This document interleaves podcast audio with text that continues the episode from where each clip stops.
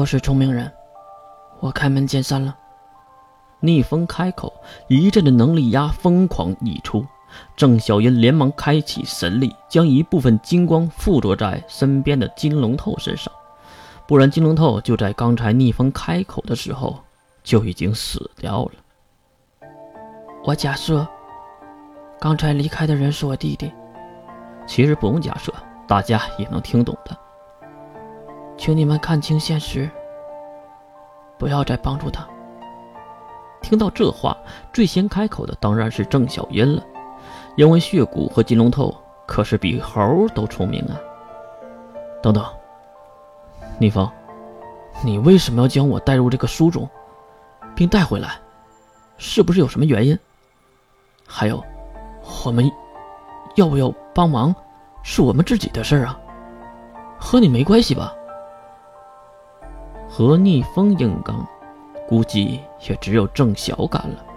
逆风抬起头，张开自己蓝色的大眼睛，眼中的瞳孔竟然形成了一个万字形。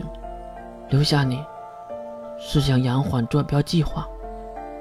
至于你想不想帮我弟弟，是全人类的事儿。全人类？郑晓有些惊讶，毕竟这个话题太大了，也很跳跃。对。你不知道，我弟弟的计划有多疯狂。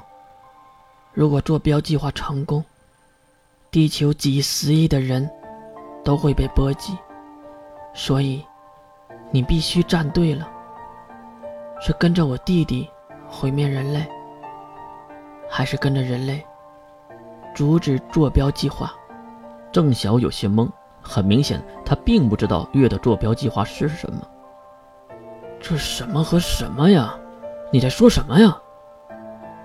然后郑晓看向一旁的金龙头，金先生，逆风说的是真的吗？只见金龙头微笑挂在嘴边，并轻轻的摇了摇头。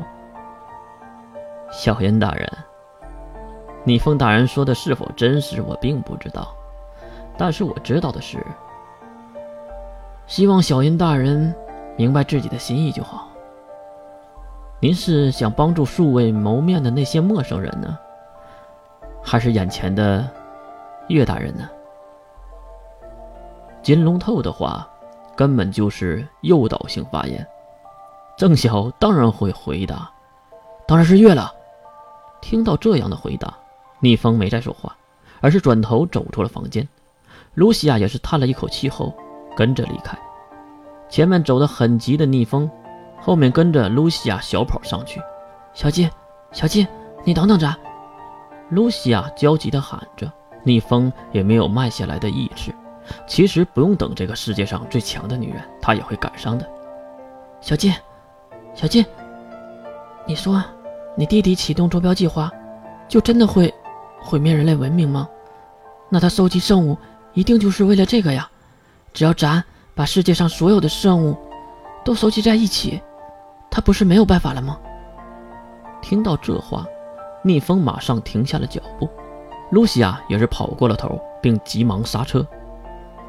西亚，不要被表面所蒙骗。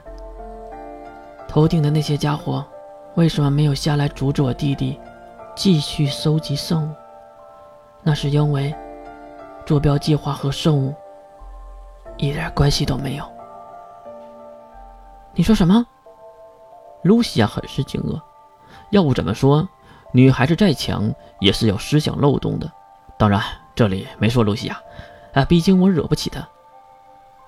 那群家伙也发现了这个，所以才按兵不动，等待真相。